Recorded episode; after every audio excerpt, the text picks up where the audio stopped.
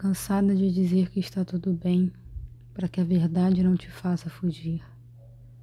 Cansada de perguntar do que você gosta, se amanhã você não estará aqui. Cansada de ter mil possibilidades e apenas 10% corresponderem a um terço da atenção. Cansada de fixar seu nome nas minhas prioridades e ter que desativar a vibração nas primeiras 48 horas sem resposta.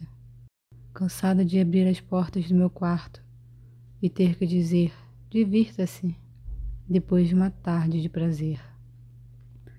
Cansada de garantir que agora eu aprendi e ser enganada por palavras antes nunca expressadas.